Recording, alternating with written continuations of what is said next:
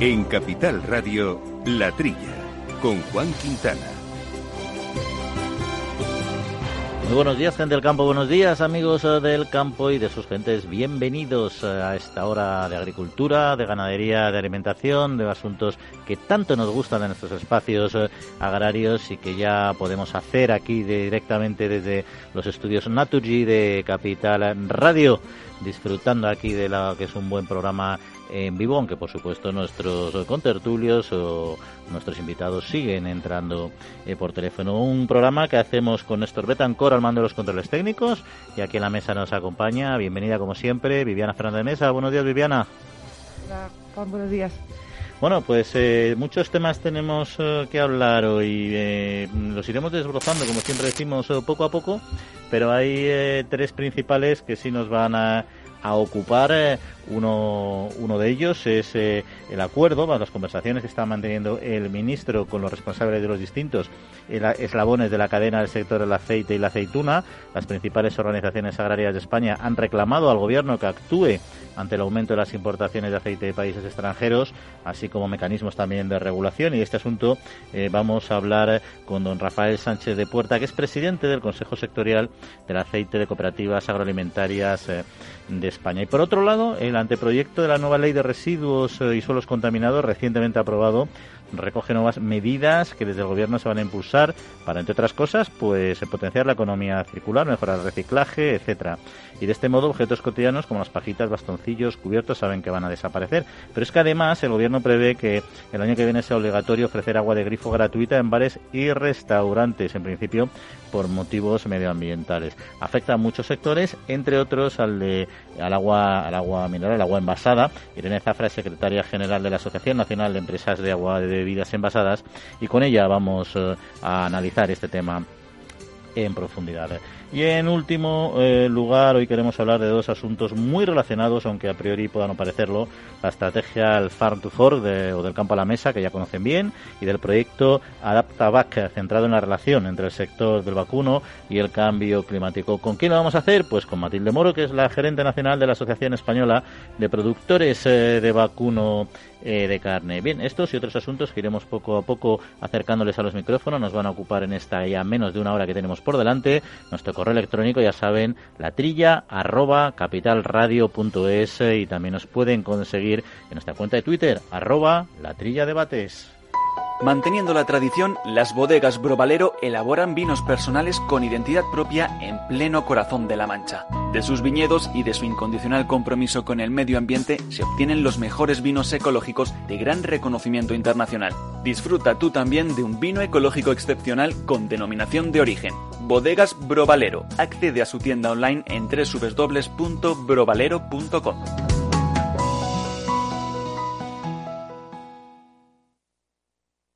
Amaneces antes que el sol y conviertes la vida en nueva vida. Y alimentas el futuro de los tuyos. Te proteges de enfermedades. No te rindes ante las adversidades. Y cada día empiezas de nuevo.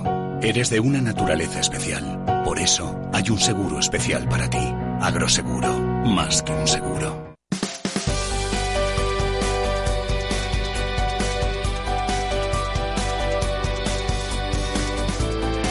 Pues hablando de agroseguro, esta organización ha comunicado el abono anticipado e inmediato de más de 11 millones de euros a 2.957 productores de plátanos en concepto de indemnización por los daños producidos durante el último año, pero sobre todo por el temporal de viento del pasado mes de febrero. Se trata de indemnizaciones para explotaciones de casi 6.300 hectáreas que se han acogido al seguro colectivo del plátano en Canarias.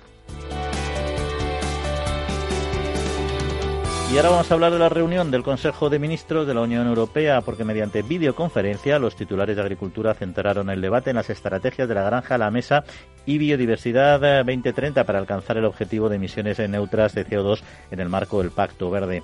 Todos los países mostraron su acuerdo en las directrices que se han establecido para la futura política agraria común. Sin embargo, también han mostrado su preocupación por la pérdida de competitividad que podría suponer para los agricultores en el marco global, ya que los ambiciosos objetivos que se ha marcado no están en consonancia con el presupuesto eh, establecido. Esta polémica, este debate, Viviana, que tenemos siempre respecto a, al Pacto Verde y cómo ello va a influir en la, en la, en la PAC en general, ¿no? Sí, realmente yo creo que se podría resumir como muy preocupante la conclusión del Consejo, porque estaban diciendo por un lado que están todos muy contentos con las directrices que están tomando con el tema del Pacto Verde y fantástico. Pero luego te están diciendo que los agricultores van a perder competitividad, no dan soluciones, por supuesto, dicen que van a continuar igual y debemos tener en cuenta dónde está el sector agrario. Lo dejamos antes de la crisis sanitaria con movilizaciones, no solo los agricultores españoles, también los agricultores franceses, los agricultores alemanes, y, el problema continúa. Las movilizaciones no se terminaron porque se soluciona el problema. Y entonces, claro, que te digan que van a perder competitividad y que, el que no está dotado presupuestariamente y que encima eh, continúan con las directrices marcadas, pero no dan otro tipo de solución, pues el resultado me parece en definitiva muy preocupante para el sector agrario. Sí, porque además eh, cuando dicen que no va a haber eh, más presupuesto y esto preocupa, claro, en el fondo si tú estás potenciando, promocionando una agricultura competitiva y, de mercado, pues puedes eh, tender a que cada vez haya menos apoyo presupuestario. Pero si lo que estás tendiendo es un modelo agrario donde estás incentivando el aumento, la reducción de superficie, la, reducción de, de, eficiencia, restando tecnología, el desarrollo de la agricultura ecológica, que está muy bien, pero sabemos que la productividad que tiene es mucho más baja, al final, claro, necesitas más presupuesto, pero necesitas más presupuesto para compensar la pérdida de rentas que eso, y de eficiencia que eso va a suponer. Y entonces estamos apoyando una política todavía más subsidiada, que yo creo que es lo que en el fondo los europeos globalmente no nos interesa. Sí, lo que acabas de decir es muy importante, la, disminución del rendimiento de la producción ecológica. Si vamos por ese camino, yo creo que estos meses lo que nos ha servido es para ver la importancia del sector agrario, la importancia de tener garantizada que tenemos los alimentos, no ha habido desabastecimiento en los supermercados. Yo no quiero ni imaginarme si, se, si un sector como el agrario queda desmantelado a nivel nacional o a nivel europeo, qué hubiera pasado si dependemos de los alimentos de terceros países. Yo creo que estos tres meses nos, que, nos, o sirven o deberían servir a Europa para replantearse eh, las directrices que están manteniendo con la política agraria, que es un, nivel bajo y, hay que volver a darle una mayor importancia. Sí, yo creo que lo, lo, que me parece es que está bien plantearse eh, la Europa verde, pero se está desequilibrando un poco el, modelo eficiente. En fin, de todos modos vamos a ir a otra zona, bueno, otra zona vinculada con Mercosur, porque el Parlamento holandés eh, pues va a votar en, vota en contra del acuerdo con Mercosur. En julio del año pasado, la Comisión Europea y los representantes de los países que conforman Mercosur alcanzaron un acuerdo de libre comercio, el cual tendría que ser ratificado por cada uno de los organismos correspondientes de los Estados miembros europeos, y el voto en contra del Parlamento holandés pues pone en riesgo el mayor acuerdo comercial de la Unión Europea, ya que no es probable que este gobierno se desvincule del resultado de la votación en el seno del Parlamento. Bueno, esto sí que ha sido una sorpresa, ¿eh? porque realmente Holanda es un país que siempre ha, siempre ha abogado y apoyado mucho los acuerdos de libre comercio, los acuerdos comerciales. Eh, la Comisión Europea vendió esto en el mes de julio pasado como un gran logro. Eh, se suponía que se abría un mercado de 800 millones o más de 800 millones de personas en un mercado de libre comercio. El sector agrario ya se las veía venir, estaba un, poco preocupado porque evidentemente ya sabemos cómo funciona esto, tiene mucha experiencia. En una negociación faltaba por los flecos o la, o la parte de la letra pequeña de los contratos, como quien dice, y ya sabíamos que para conseguir prebendas en un sector esa base de concesiones en otro. Y yo creo que el sector en su momento ya sabía quién iba a ser el más perjudicado. Me imagino que para algunos sectores económicos habrá sido una mala noticia, para el sector agrario, tal y como, se las, como venían las cosas, yo creo que es una buena noticia. Y la sorpresa ha sido esa, que sea precisamente Holanda. Pero yo creo que Holanda no viene tanto por el mundo agrario, donde efectivamente le puede hacer determinado daño también eh, eh, aunque ellos dicen que es por la porque los, bajos estándares de calidad que tienen en Brasil, por todo el tema del fraude del vacuno, incluso aducen también el problema del Amazonas y la reforesta, la no protección del Amazonas, que a mí eso me parece más, más un argumento ideológico de venta de su posición, ¿no? Eh, pero bueno, sí llama la atención que un país como Holanda se modifique Mercosur. Eh, yo creo que globalmente, yo creo que globalmente Mercosur es un acuerdo interesante. Lo que pasa es que evidentemente en el sector agrario no, sí, Sí, nos imaginamos que va a ser, sí, sí, no. Eh, había, países como, por ejemplo, Polonia o Francia que ya también no se preveía que lo ratificasen, pero la sorpresa ha sido Holanda. Y, hombre, para el sector agrario yo personalmente pienso que no es una mala noticia, tal y como estaban planteado el tema.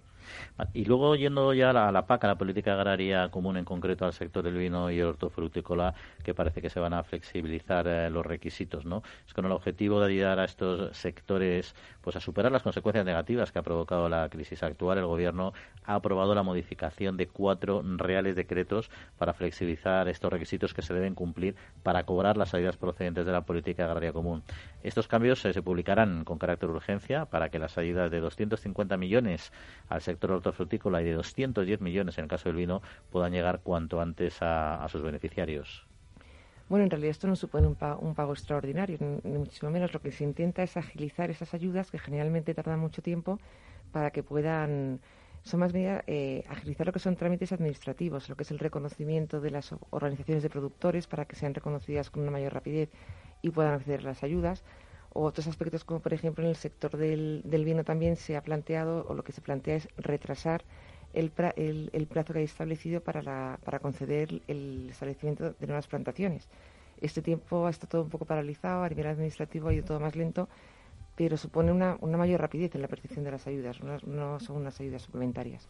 Y luego también yo se está trabajando mucho el tema de la promoción del vino en terceros países. O sea, flexibilizar todos los procesos, los requisitos sobre todo para participar y desarrollar programas de, este estilo, ¿no? En fin, yo creo que son iniciativas interesantes, como dices tú, no es un gran cambio para el sector, pero sí al menos una agilización y por lo tanto siempre siempre impacta en tu tesorería. Se, debería mantener porque todo lo que sea agilizar los trámites eh, administrativos yo creo que beneficia a todo el mundo. Y luego un asunto de, ya yendo al tema de la maquinaria, porque de Pequeños Agricultores ha solicitado corregir el BOE en concreto, ¿no? Para resolver el problema de la ITV. Esta organización alertó sobre el problema que están encontrando agricultores al tener que pasar la inspección técnica de vehículos dos veces en seis meses. El Boletín Oficial del Estado, durante la declaración del estado de alarma, estableció la prórroga de la ITV desde el 10 de marzo hasta su apertura y, sin embargo, al pasar las inspecciones, la fecha de renovación eh, se establece cuando caducó la inspección y no la fecha real en la que se realizó la misma. UPA confía en que el gobierno corrija este error y se rectifique en el próximo BOE. En definitiva, es un error, es un problema administrativo, pero con consecuencias eh, económicas. Es que tenemos que tener en cuenta además que estamos hablando de no de un coche en, una ciudad grande con, con zonas de inspección, estamos hablando de maquinarias complicadas y del medio rural. O sea que si encima tienes que renovar cada dos meses, aparte del tema económico, yo supongo que este tiempo es verdad que, ha habido que sacar muchas normas, todo muy rápido, y, UPA confía en que, en que lo solucionen en breve en el siguiente boletín del Estado, sería lo lógico, porque no tiene ningún sentido, desde luego. Y lo otro es en un, en un momento en el que eh, los datos de inscripciones en el registro oficial de maquinaria agrícola en el Roma en mayo pues corroboran datos que hemos comentado, ¿no? Datos bastante esperanzadores en cuanto a las variaciones interanuales. Es cierto que siguen siendo negativas, pero hay que tener en cuenta que en mayo de 2019 el sector se encontraba en plena aplicación de Renove, con lo cual hubo un repunte importante eh, de ventas y ahora, bueno, pues eso lógicamente ha caído, ¿no? Pero globalmente, bueno, se está a la espera la apertura de la convocatoria de 2020 de Renove, ¿no?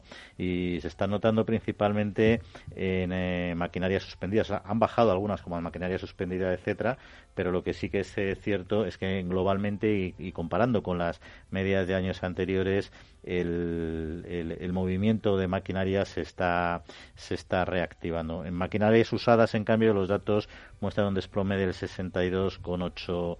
Con 8%. Bueno, este periodo tiene su lógica eh, hacer ahora comparaciones con todo lo que ha pasado quizás sea difícil, pero realmente es esperanzador que, que empiece a... O sea, las, las cifras que da las asociaciones son, buenas y, es una buena noticia, desde luego. Y, las matriculaciones de vehículos agrícolas ha crecido un 7% con respecto a antes eh, de la crisis, ¿no? Es decir, que ha habido... También es verdad que el sector agrario, como decíamos, ha sido un motor en esta en esta crisis y eso se ha notado también en que ha habido que, bueno en que, no, en que no ha perdido actividad y ha sido ha seguido empujando no y este dato pues lo, lo confirma en fin hasta aquí este primer resumen de las noticias de la actualidad agraria aquí en la trilla de Capital Radio 6 de la mañana nadie más en el campo pero sé que para tramitar la PAC no estoy solo con mil oficinas de Agrobank y más de 3.000 profesionales agrarios CaixaBank está contigo día a día haciendo todos los trámites de la PAC y anticipándotela cuando lo necesites y además solo por domicilio te llevas una práctica mochila nevera. Agrobank, pasión por el mundo agro.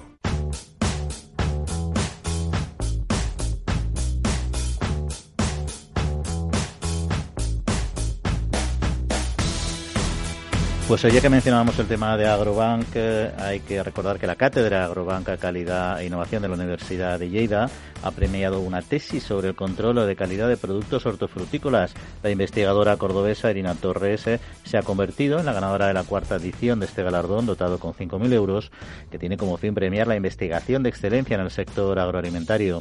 El accesit de 1.000 euros, que se entrega por primera vez, eh, se ha concedido a una tesis sobre la automatización del riego en, en cerezos desarrollada por Víctor Blanco de la Universidad Politécnica de Cartagena. Pero ya les decíamos que íbamos a hablar hoy también de, del sector del aceite oliva porque el ministro Luis Planas Recordarán la semana pasada que arrancó una ronda de reuniones con los responsables de los distintos eslabones de la cadena del sector del aceite y la aceituna. Las principales eh, organizaciones agrarias de España eh, reclamaron al gobierno que actúe ante el aumento de las importaciones de aceite de países extranjeros, así como potenciar mecanismos de regulación de la oferta y la demanda. Pues de este sector en concreto queríamos hablar con don Rafael Sánchez de Puerta, que es presidente del Consejo Sectorial de Aceite de Cooperativas Agroalimentarias eh, de España. Don Rafael, muy buenos días. Buenos días. Bueno, estas reuniones, eh, en primer lugar, eh, ¿son consecuencia de una demanda por parte del sector o ha sido una decisión, una iniciativa propia, proactiva de, del propio Ministerio? Bueno, yo creo que ha sido un poco de cada cosa, ¿no? Desde el sector ya llevábamos pues hemos mandado algunos escritos al Ministerio pidiéndonos para reunirnos con, con ministros y con sus máximos responsables y bueno, pues al final también ya por iniciativa del propio ministerio, pues lo que ha hecho ha sido abrir una ronda de contactos mucho más amplia y ha ido reuniendo eh, reuniones, unos casos bilaterales, en otros con alguna más representación, pues se ha ido reuniendo con todo el con todo el sector y ah, bueno para para un poco sondear esta batería de medidas que ha presentado, estos 10 puntos, y que ha ido analizando con las distintas organizaciones. Porque ahora mismo, ¿cuál es la situación eh, del sector? La situación es muy complicada. La situación hemos tenido una campaña, estamos teniendo una campaña tremendamente difícil, con unos precios muy bajos y por varias consecuencias. Por una parte tuvimos una buena cosecha, eh, no el año pasado, no en esta campaña actual, en la anterior, que provocó que mucho aceite quedara pendiente de venderse para esta campaña. Y esta campaña pues empezamos con unos precios bajos que después hemos visto agravados por el arancel que nos impuso Estados Unidos a las importaciones de aceite de oliva español y también pues el efecto del de, COVID-19 que ha paralizado todo lo que es el turismo, todo lo que es eh, eh, la hostelería y la restauración y bueno, pues ha habido una caída también importante por ahí, ¿no? Y las consecuencias pues han hecho que el mercado esté anormalmente bajo y ya otra campaña es también las consecuencias que podemos tener para la siguiente, donde también se prevé una buena cosecha y unos precios que tenemos absolutamente hundidos. Hay que tomar unas medidas urgentes para cambiar esta tendencia y para que el mercado se reactive de alguna manera. Y cuando se habla de que han aumentado las importaciones, ¿es una cuestión coyuntural este año tan singular o, es un problema estructural dentro del sector? Bueno, en España siempre ha habido un volumen de importaciones más o menos controlado. Tenemos un país vecino que prácticamente es el mismo que España, que es Portugal, y hay un flujo de productos natural entre los dos países, pero también hemos tenido un efecto importante del arancel de Estados Unidos el arancel ha hecho que el aceite de origen España no pueda ser exportado a Estados Unidos porque tiene un arancel de un 25% y sin embargo cuando los mismos envasadores españoles pues utilizan aceite de otro origen, de otros países, pues entra sin arancel, con lo cual pues los envasadores españoles a pesar de la alta disponibilidad de productos que hemos tenido en España, han tenido que importar aceite de otros países y ha habido un volumen muy importante de Portugal, de Túnez también, eh, para poder envasarlo y enviar a Estados Unidos. Esto es un contrasentido y es que bueno que nos está perjudicando muchísimo, ¿no? Y al mismo tiempo España también estaba exportando mucho aceite a Italia, por ejemplo, que a su vez este país lo, lo envasaba y lo mandaba a Estados Unidos y ahora Italia pues ese aceite no le sirve porque porque también tiene ese arancel del 25%, con lo cual todo esto está haciendo que el mercado esté mucho más mucho más pesado, salga menos productos, esté, entrando más importaciones y está teniendo una repercusión muy directa sobre el precio. ¿Y eh, porque cooperativas aproximadamente qué, volumen de, aceite gestionan?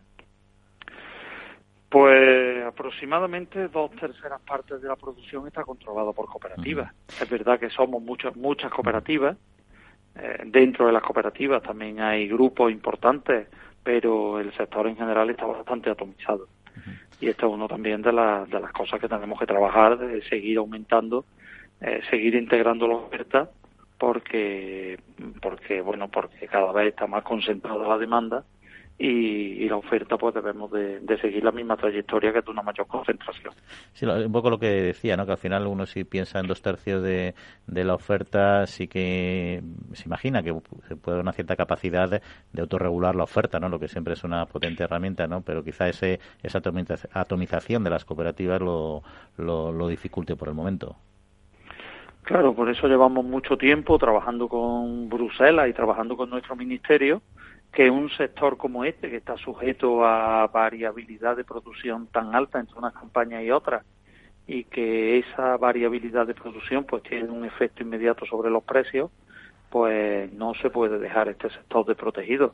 Necesitamos unos mecanismos que nos permiten adecuar la oferta y la demanda y en definitiva que los años de mucha producción pues se nos permita al sector de una manera ordenada parte de esa producción que puede servir en otras campañas donde la producción sea más baja, ¿no? Tener un mecanismo, eh, en definitiva, eh, organizado por el propio sector, incluso mantenido y soportado por el propio sector, pero que se nos permita, pues, eso, eh, hacer un, un, almacenamiento desde la propia almazara y disminuir en campañas sedentarias, pues disminuir el volumen de aceite eh, que hay en el mercado, disponible para el mercado, y que eso pueda llevar consigo pues que no haya el hundimiento de precios en el que ahora mismo estamos. Llevamos muchos años trabajando esta medida, que es una de las que le hemos propuesto al Ministerio y que el Ministerio ha recogido en su, eh, en su decálogo, y bueno, para nosotros es la más importante, ¿no? Y, dentro de lo que ha planteado el, el ministro en este decálogo, ¿comparten eh, todos los puntos o echan de menos algunos? Es decir, ¿en qué, ¿en qué están alineados y en qué no lo están tanto con el ministerio en el momento actual?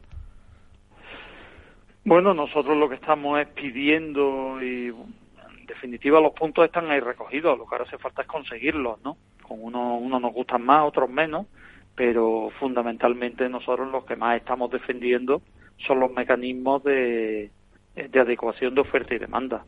Lo que nosotros queremos es que eh, es que estamos sujetos a variaciones en las producciones pues de altísimas, ¿no? Debido a la climatología, fundamentalmente. Cuando tenemos un año seco, la producción pues es corta y los precios se disparan y al año siguiente pues te viene un año de, de lluvia abundante, eh, hay una buena cosecha y los precios se hunden. Eh, esto pasa constantemente en este sector y para nosotros es la medida más importante que podamos tener un mecanismo que, que nos lo permitan las normas de la competencia, eh, donde bueno pues el propio sector pueda adecuar esta eh, esta disponibilidad de aceite, ¿no? Y pueda dejar aceite de una manera ordenada de unas campañas para otras. Al final conseguiría el mayor beneficiado, nosotros siempre decimos que es el consumidor, porque tendría un producto mucho más estable eh, de precio en el tiempo y no lo que tenemos ahora mismo, que tenemos una variabilidad altísima entre campañas. para, nosotros esa es la medida más importante, junto con las medidas que también estamos proponiendo de mejorar los sistemas de control de la calidad, que le den más seguridad al producto, que le den más confianza a los consumidores y que, bueno, pues que al final mm, tenemos el mejor de los, de los productos con todas las características para la salud que tiene y lo que queremos es que también tenga la mejor de las imágenes. Y ya para finalizar, don Rafael, eh, en cuanto a la ley de la cadena, ya que hemos hablado de la relación con el consumidor eh, y siendo un sector en el que se ha denunciado en reiteradas ocasiones un cierto incumplimiento y una venta, una venta eh, como producto reclamo, ¿se está cumpliendo la ley de la cadena en este sector? Bueno, en este sector no es precisamente eh, donde se puede hablar que hay más diferencia entre el precio en origen y el precio que paga el consumidor, sino que aquí pues siempre normalmente la, la queja ha sido la, contra, la contraria, que es muy poco el margen que pone la distribución Incluso muchas veces hemos hablado de la venta pérdida. Entonces, en ese sentido, no creo que haya mucho problema en este sector. Sí nos preocupa tremendamente la ley de la cadena, tal y como ha salido, en el sentido de la obligación que se ha puesto de que nunca se pueda vender un aceite por debajo de los costes de producción. Esto en el aceite no se está dando, estamos vendiendo en general por debajo de los costes de producción, pero es que ahí es donde tenemos situado el mercado. Y contra eso, ¿qué podemos hacer si no tenemos mecanismos alternativos? Si la única alternativa es no vender, pues nos quedamos atados de pie y manos, ¿no? O estaríamos fomentando todavía más las importaciones, o bueno, o que incluso aquellos tipos de olivares que tienen unos costes más bajos serían los que podrían vender y precisamente los olivares con mayores dificultades, los que lo están pasando peor y los que tienen mayores costes de cultivo, pues serían los que no podrían vender. Entonces entendemos que esta medida podría ser muy interesante, pero acompañado de otras, acompañado de otras como pueden ser pues mecanismos de retirada de productos cuando haya excedente de oferta, lo que hablábamos antes, o cuando tengamos un control de importación más o menos ordenado, pero cuando estamos hablando de mercados globalizados donde las fronteras están abiertas y al final poner esas medidas sin más es muy complicado, porque si tú pones aquí unos precios por encima de lo que estaría dispuesto lo que está el mercado internacional, pues vas a conseguir que te inunden de productos de fuera, ¿no? Entonces entendemos que eso es lo que hace falta, completar con otras medidas eh, todo eso, si no por sí, pues eh, será completamente insuficiente.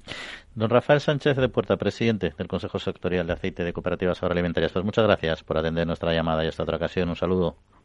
Pues nada, muchísimas gracias a vosotros. Amaneces antes que el sol y conviertes la vida en nueva vida. Y alimentas el futuro de los tuyos. Te proteges de enfermedades. No te rindes ante las adversidades. Y cada día empiezas de nuevo. Eres de una naturaleza especial. Por eso hay un seguro especial para ti. Agroseguro. Más que un seguro.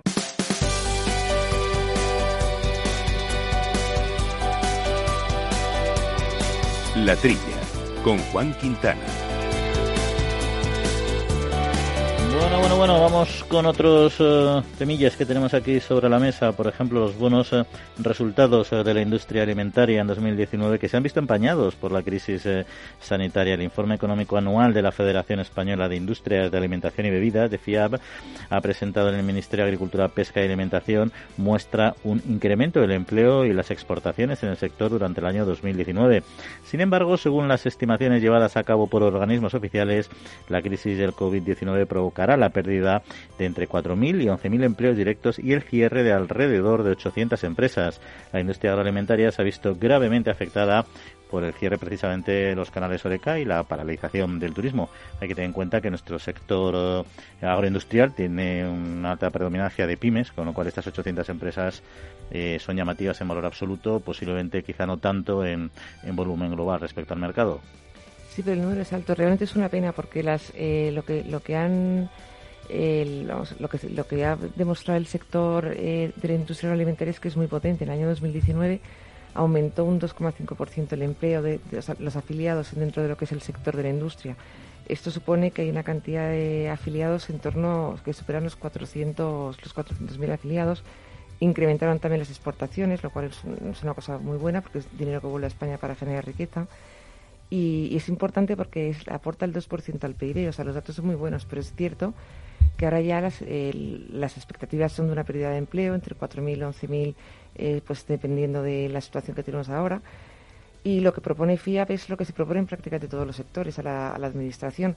Inyectar liquidez en las empresas, flexibilizar las, las medidas laborales para que se pueda recuperar el empleo lo más pronto posible y luego campañas de, promoción de los productos de los productos eh, españoles. Tenemos que tener en cuenta claro que, que, que, el, cierre de los canales Oreca y el cierre y el que no vengan turistas a España también se ha visto afectada a la industria, porque prácticamente el 30% de su oferta está destinada a la hostelería, lo cual quiere decir que también le ha hecho daño este, este proceso. Y hay otro dato que seguro tampoco le ha hecho mucha gracia a la industria agroalimentaria, a la industria, alimentaria, bueno, en particular a, la, a las de marca, a las de innovación, porque las marcas de fabricantes eh, se han quedado bastante preocupados por la caída de la llegada de productos innovadores a los supermercados. ¿no? Esto viene de un estudio presentado por la consultora Cantar para Promarca que refleja que los nuevos productos solo están, o sea, nuevos productos solo están a la venta en el 25% de las tiendas del país y por lo tanto la mayoría de los consumidores no ven estas innovaciones en los eh, lineales. Ignacio Larracoechea, que es el presidente de Promarca, ha advertido que esta situación desincentiva a las grandes marcas para seguir invirtiendo en, innovación y ha pedido a los organismos competentes que tomen medidas para que los supermercados eh, apuesten por este tipo de innovaciones.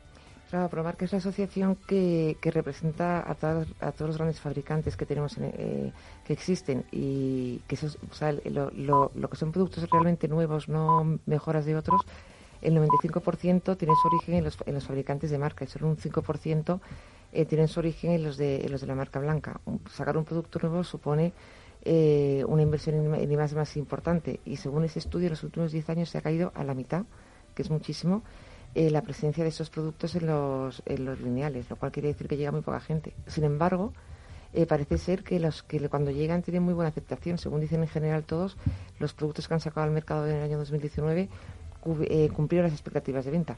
Hay, hay problema que yo veo, Viviana, es que es un, asunto de difícil solución si no intervienes el mercado, lo cual no es lícito, porque al final las marcas de distribución, las que las que ponen en los lineales las propias grandes superficies, que son las que a ellos les interesa también promocionar, porque tienen acuerdos ventajosos, eh, son de mucha calidad ya. Es decir, recuerdo hace años cuando empezaron que la marca blanca se asociaba, o marca de distribución, se asociaba a un producto de peor calidad, pero es que ahora encuentras productos de distribución excelentes, ¿no?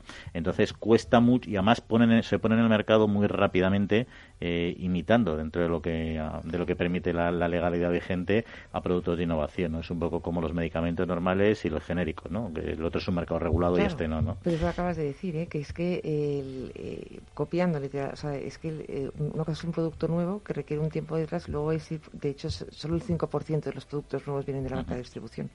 Eh, totalmente. Pero al final el consumidor, ¿qué es lo que busca? Un producto de calidad y un producto barato o bien de precio. Si además le dices que es innovador y le sorprende, etcétera, claro, pero eso hay que hacer mucho marketing para venderlo. Y es cierto que no, no, no, no, priorizan. Bueno, no priorizan algunos, ¿no? Porque, por ejemplo, eh, los productos de innovación en Carrefour, el 76% están bien expuestos, en Alcampo el 52%, eh, en el Corte Inglés el 46%. Luego es cierto que en el lado opuesto están como Aldi, del Mercadona, pues que están entre el 7 y el 22%, ¿no? Pero bueno, yo entiendo perfectamente a la industria de fabricación, pero veo complicado, salvo que regule ese mercado como sector eh, de los medicamentos, pero no creo que este vaya a ser el caso. En fin, eh, asunto difícil. Eh, Bruselas, eh, vamos a otro, evalúa el reglamento, que tampoco es fácil, el reglamento de comercialización de productos fitosanitarios. El informe elaborado por la Comisión en el marco del programa de adecuación y eficacia en reglamentaria que evalúa las normas sobre comercialización de productos fitosanitarios ha identificado 16 áreas en las que podría mejorar su aplicación y podría contribuir de manera positiva a alcanzar los objetivos marcados en el Pacto Verde Europeo. En dicho informe, la Comisión eh, también manifiesta la posibilidad de revisar el reglamento del límite máximo de residuos para reforzar eh, su dimensión ambiental. Pues esto eh, realmente es, un, es un, un programa que está desarrollando en la propia Unión Europea para mejorar lo que son todas, todas las normas europeas y también va a tratar la normativa que se refiere a los productos fitosanitarios. Son 16 medidas que se pueden mejorar, pero hay dos que a mí me parecen muy interesantes que ojalá se cumplan. Una sería simplificar la evaluación en la sustitución de, de sustancias por otras. Es decir, estamos viendo en los últimos tiempos eh, cómo se están prohibiendo muchos productos fitosanitarios y los agricultores se quejan que se prohíbe antes de que existan sustancias alternativas que realmente sean viables. Si realmente se facilita el sustituir unas por otras, sería desde luego muy positivo. Solo falta que lo hagan. Y otra de las medidas que hablan, que también me parecería que sería estupendo tenerla en cuenta, es buscar soluciones para los usos menores. Hay cultivos que por una superficie muy pequeña, porque realmente son cultivos con un valor añadido muy pequeño, eh, las empresas que se encargan de, investigar o de producir o de fabricar eh, tratamientos fitosanitarios no les interesa, porque realmente el beneficio que van a obtener es pequeño. Entonces, buscar una solución para ese tipo de cultivos, que además son importantes también en muchas ocasiones desde un punto, desde un punto de vista medioambiental, son dos áreas de trabajo muy importantes que ojalá lo hicieran, desde luego. Y luego la revisión de los límites máximos de residuos es un poco tramposo. Primero porque quizá el consumidor piensa cuando le hablan de límite máximo de residuos en un producto hortofrutícola que si superas ese nivel es un producto no saludable, tóxico, lo que sea, ¿no? Y no es así, o sea, es una limitación comercial para que un producto para que le pueda tener impacto en la salud de una persona un límite máximo de residuo haberlo superado tendría que multiplicarse como por 100, es decir, que son límites totalmente con un colchón de seguridad brutal, ¿no? Entonces, ajustarlos más yo creo que es un poco un poco de cara, de cara a la galería. Además, sobre todo teniendo en cuenta que es cierto que en frontera entran muchos muchos alimentos que no superan esos LMRs y por lo tanto entran eh, productos de importación, pero que sí que son se utilizan productos no autorizados en Europa para su cultivo en esos otros espacios económicos, que aquí no están autorizados su, su, uso, con lo cual se produce un agravio comparativo y competitivo, pero que luego efectivamente al no superar el LMR en frontera, pues pues entra como tal, ¿no? Es decir, que yo creo que habría que revisar este esta norma de, de LMRs, pero también no solo en la parte de aplicación interna, sino también de aplicación en estados terceros? Yo creo que es un, es un, es un tema que es muy, muy, muy complejo. Además, siempre está presente el impacto verde. Eh, que ya eh, en, la, futura PAC se habla de una reducción en ese tipo de tratamientos importantísima, yo creo que prácticamente inviable. Eh, o sea que y ya la, propia Comisión Europea también parece ser que están centrando un poco en este en este problema y dice que va a revisar todo el aspecto este de los productos fitosanitarios. Eh, son entre las medidas que proponen aquí hay, hay un poco de contradicción, unas encaminadas a lo que dices tú de revisar y hacerse más estrictas y otras en a ver en qué queda. En fin, eh, les recuerdo que nos pueden seguir también en nuestra cuenta de Twitter eh, en arroba la trilla debates. El Foro Interalimentario trabaja por conseguir los mejores productos con la máxima calidad a los mejores precios, velando por garantizar la seguridad de la cadena alimentaria sostenible desde su origen hasta que los productos llegan al consumidor. Para ello cuenta con el compromiso de las empresas que lo integran, que apuestan por la seguridad, la calidad, la investigación, la innovación y la justa retribución de todos los agentes de la cadena.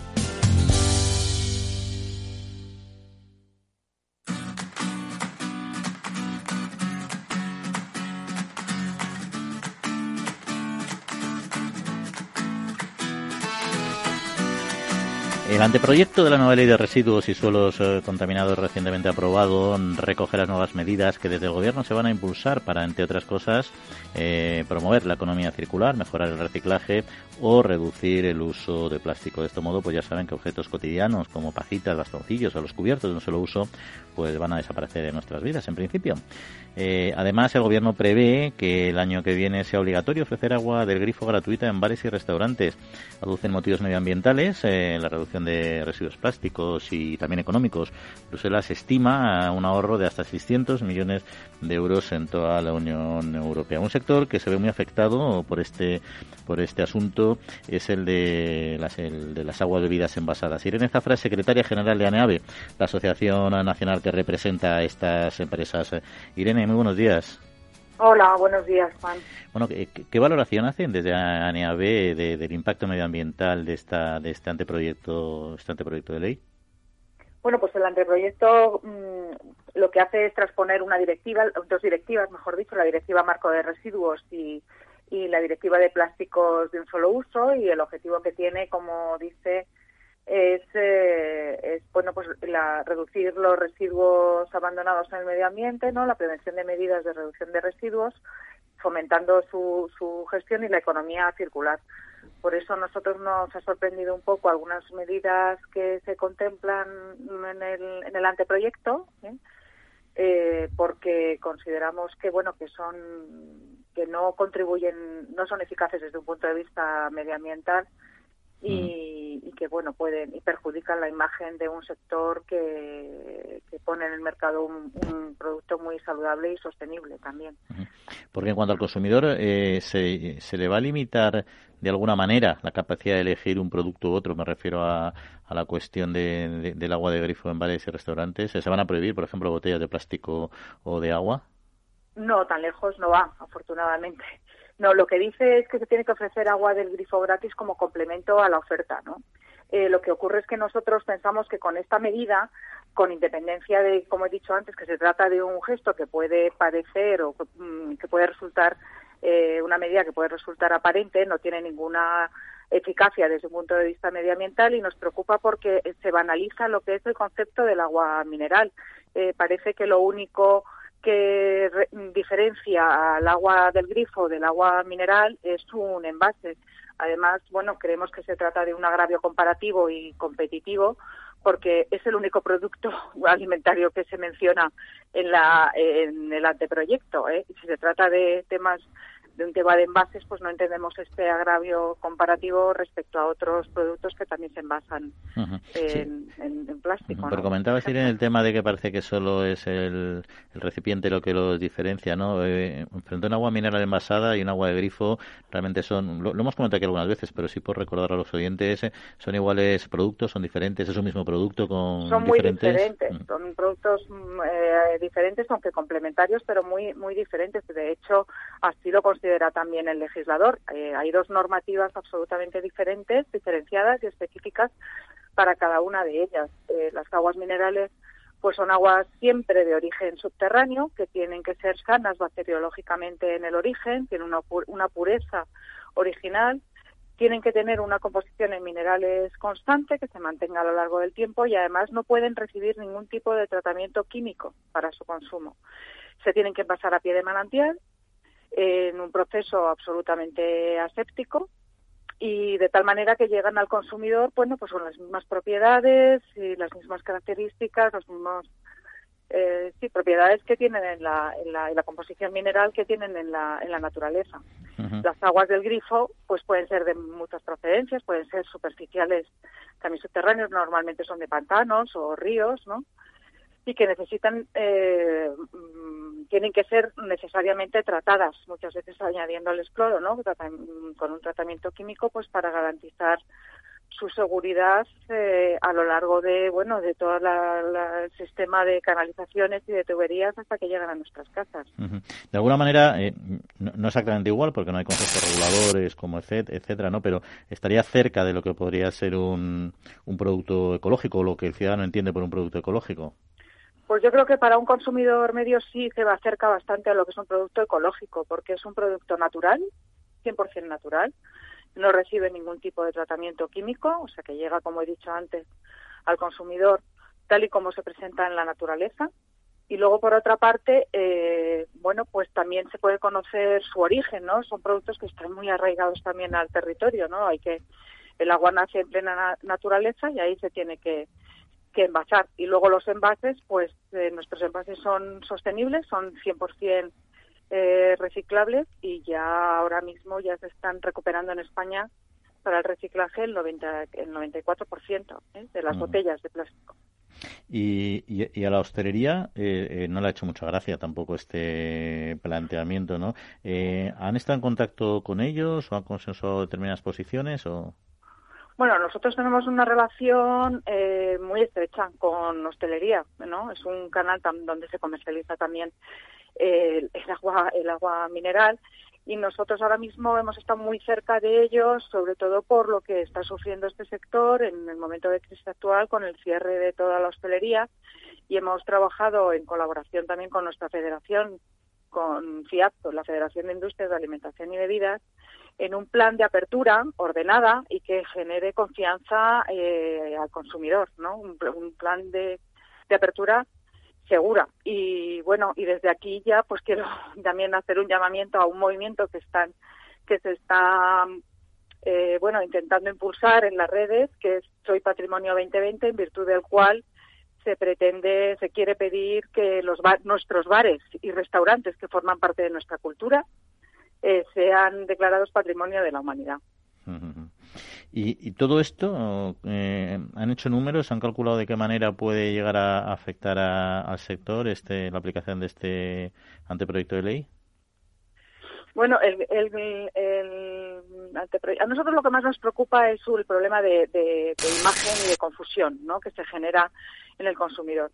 Luego está el tema del impuesto del plástico, que claro, que también tiene un impacto importante, que, pero que hay que ver eh, cómo, se, cómo quedará con toda la tramitación que, bueno, que ahora estamos hablando de un anteproyecto, ¿eh? que tenemos casi un año por delante hasta que sea aprobado como, como ley.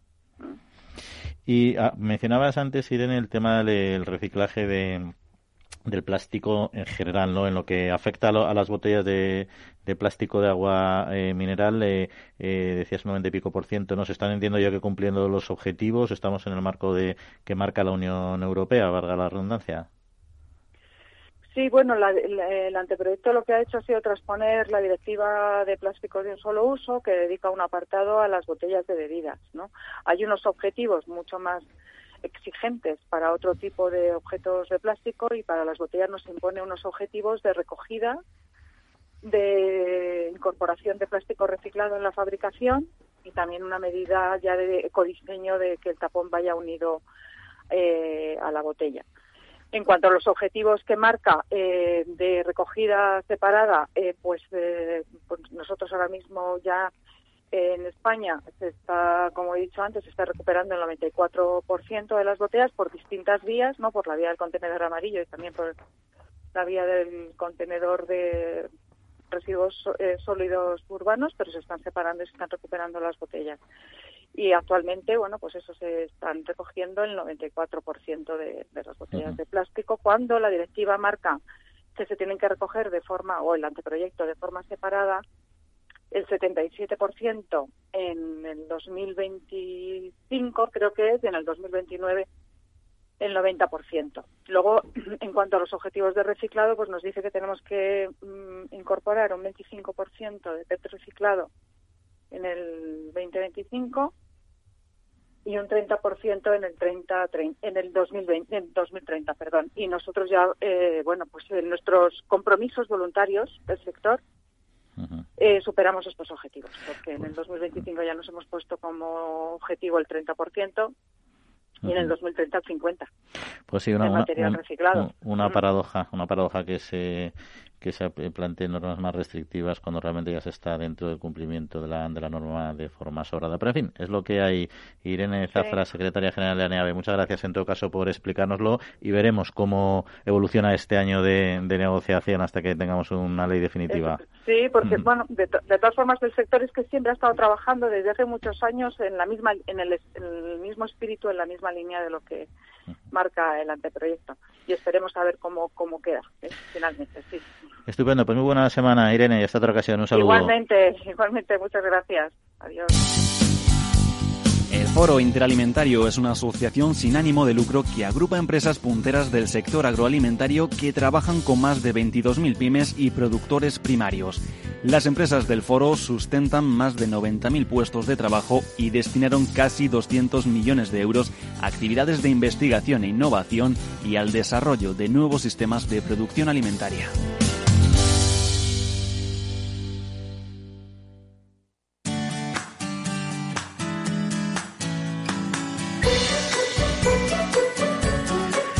Pues vamos a hacer un formato más breve, un repaso a otras cuestiones de actualidad. Por ejemplo, que Interporc, la Organización Interprofesional del Porcino de Capa Blanca, ha participado en la presentación del proyecto Alimentados, eh, Alimentados, eh, que coordinan ECODES y ProSalud para fomentar sistemas eh, alimentarios sostenibles, con el objetivo de lograr los objetivos de desarrollo del milenio, el Pacto Mundial de la ONU.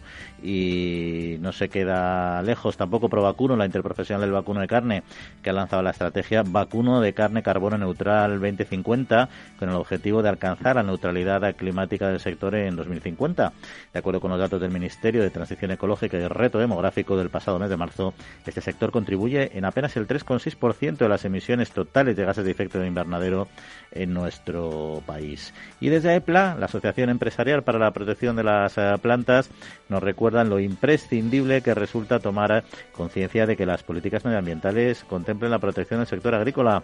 El papel estratégico y esencial de la agricultura en nuestra sociedad va mucho más allá de su protagonismo en la producción de alimentos, ya que pasa por ser uno de los pilares básicos para hacer frente de una forma sostenible a los efectos del cambio climático. Así lo señalan desde la asociación en el marco del Día Mundial del Medio Ambiente. Y cambiamos de tema porque según el último informe de Reforesta, Casi el 40% del suelo de España sufre riesgo de desertificación. En este contexto, Singenta ha desarrollado la herramienta digital Run of Tool que permite analizar la pérdida de suelo y su degradación por efecto de la escorrentía y la erosión. El agricultor o técnico de la explotación, mediante la introducción de unos sencillos datos, obtendrá un informe final con recomendaciones de buenas prácticas agrícolas que le ayudarán a proteger el suelo y su entorno.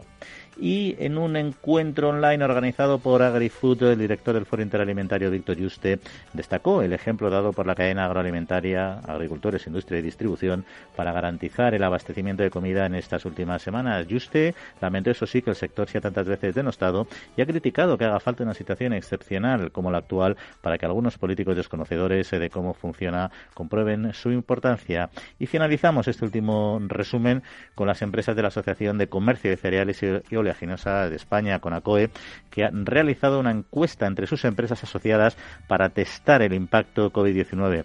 La mayoría de ellas ha tenido igual o solo ligeros eh, descensos en su actividad, manteniendo el empleo sin recibir ayudas ni acogerse a los ERTES y solo utilizando algunas de ellas eh, los préstamos eh, ICO del COVID-19. Sin embargo, anticipan un año bastante duro para el sector.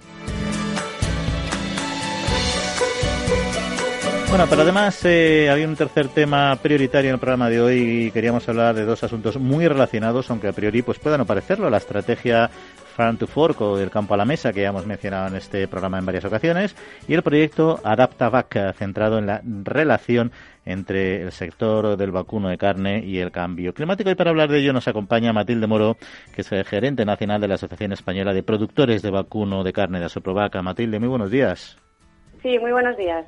Bueno, pues vamos a empezar eh, por el primero de ellos, como suele ser habitual, eh, en concreto el Farm to Fork, en el que, entre otros aspectos, pues parece que se plantea la reducción del consumo de carne, ¿no?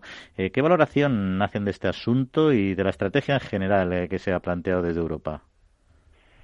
Bueno, la verdad que con relación al objetivo inicial de la estrategia, que es la mejora de la sostenibilidad, desde Asoprovac no podemos estar más de acuerdo. ¿eh? De hecho, eh, nuestra organización lleva ya bastantes años trabajando en diferentes proyectos de reducción de emisiones.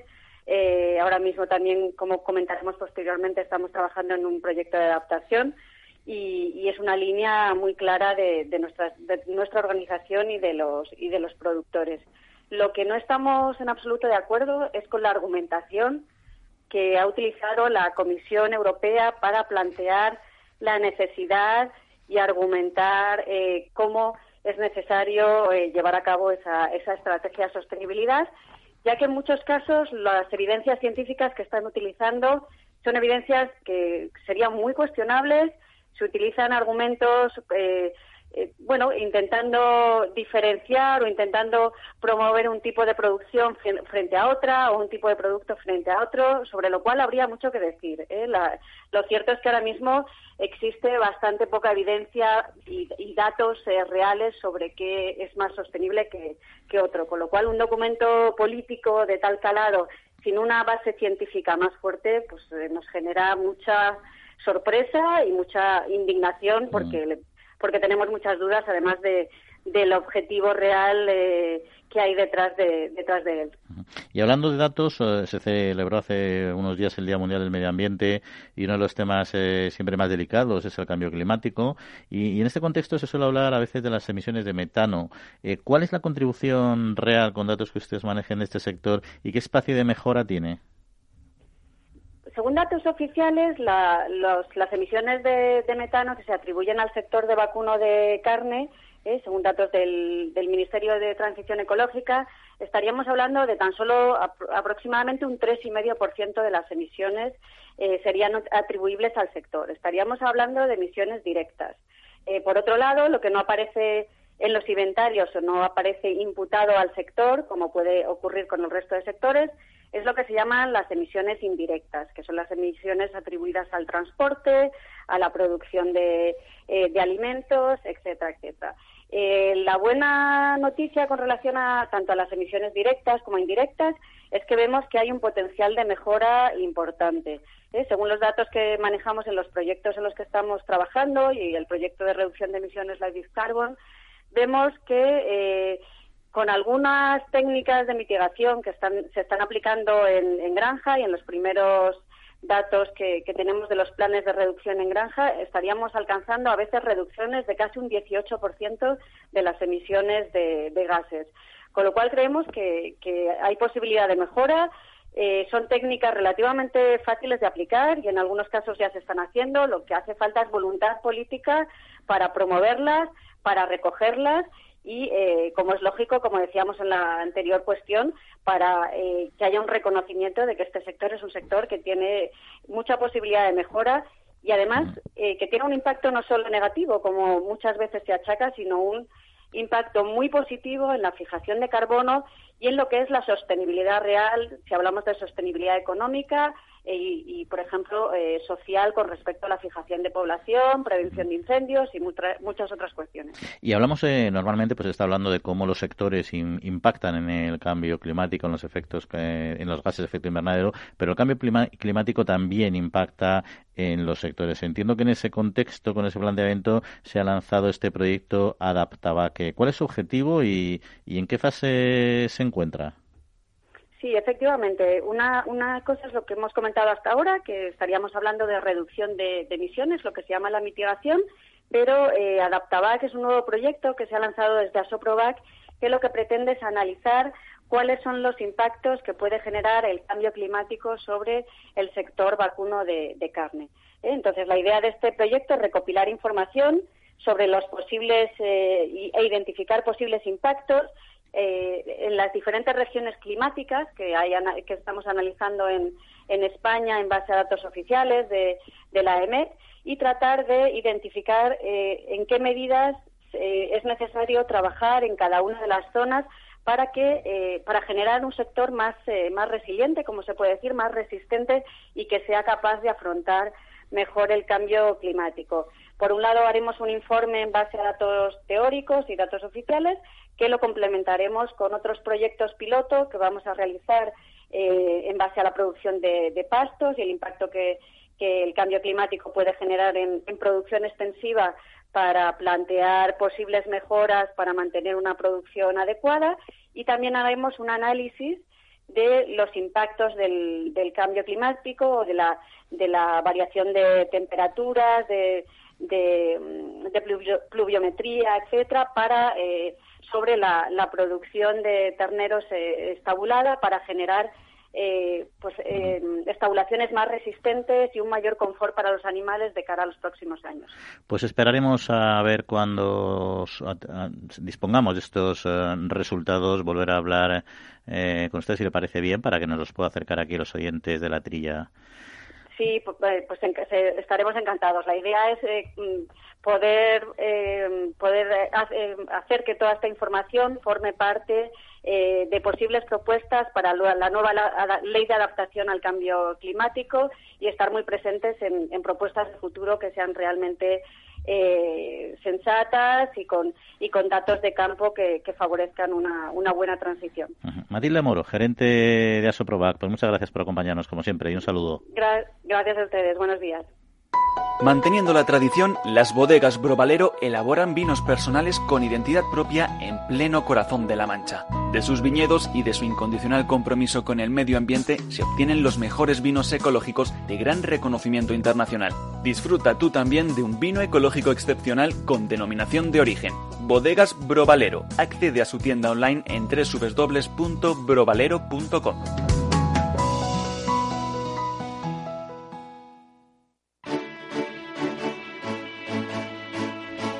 Y como decimos siempre, disfruten de estos vinos y si además son oyentes de la trilla, disfruten con un 15% eh, de descuento porque ya saben que si entran en su página web en www.brovalero.com y que cuando hacen la compra online les pedirá un cupón, en el cupón simplemente teclean la trilla, todo seguido de minúsculas, la trilla, todo seguido de minúsculas, y automáticamente le harán el descuento del 15% sobre los precios establecidos en, en esa propia página web, que ya saben que tienen estupendos mono, monovarietales ecológicos, en tintos tienen de Shiraz, de Petit Verdot, de, de, distintas eh, variedades y también en blancos. No tienen más que meterse, probarlos y catarlos.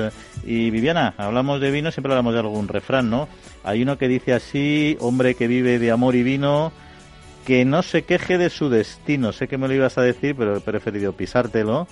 que no sé qué te parece, si te convence, te convence la idea con amor y vino es todo suficiente, ¿no? Ya las cosas, aunque vayan mal, ¿no? Me alegro porque me, me lo había apuntado en una chuleta, pero no lo encontraba. Sí, o sea, te, habría, te, habría, puesto un aprieto, sí, ¿no? Me había puesto, sí, sí, sí. pues ahí está, ahí está. Tú eres bebedora de vino moderada también y tal, Sí, placentero, sí. ¿no? O sea que no te puedes quejar de tu destino. No, A- no, no. Amor, no voy a preguntar aquí en micrófonos, No, pero seguro que estupendamente. Así que complemento perfecto. Oye, se nos acaba el tiempo, pero quería comentar este último problema que tiene en Aragón con este oso Goyat, eh, que fue eh, liberado en Aragón en los Pirineos en 2019 y que desde entonces ha causado ya la muerte de 13 ovejas, de 4 cabras, de 2 terneros y 10 ataques, así como la destrucción de 39 colmenas en otros 5 ataques. El consejero Aragón está bastante indignado, don Joaquín Olona, y está diciendo que, en fin, que no cuestiona el estatus de una especie protegida, pero que hay que potenciar y dar más ayudas no solo a los que sufren los ataques, sino al resto de ganaderos que se tienen que proteger de esos posibles ataques. Ahí tiene un debate bastante interesante con la Comisión Europea. En cualquier caso, problema con los osos en este caso. Y veremos qué es lo que pasa. Nosotros el problema que tenemos básicamente es el tiempo. Como siempre, nos tenemos que despedir. Viviana, que pasas muy buena semanita. Buena semana para todos también. Agradecemos a Néstor Betancor el mando de los controles técnicos y a todos ustedes ya saben que en siete días volvemos a estar con ustedes aquí en la trilla de Capital Radio. Que disfruten. Un saludo.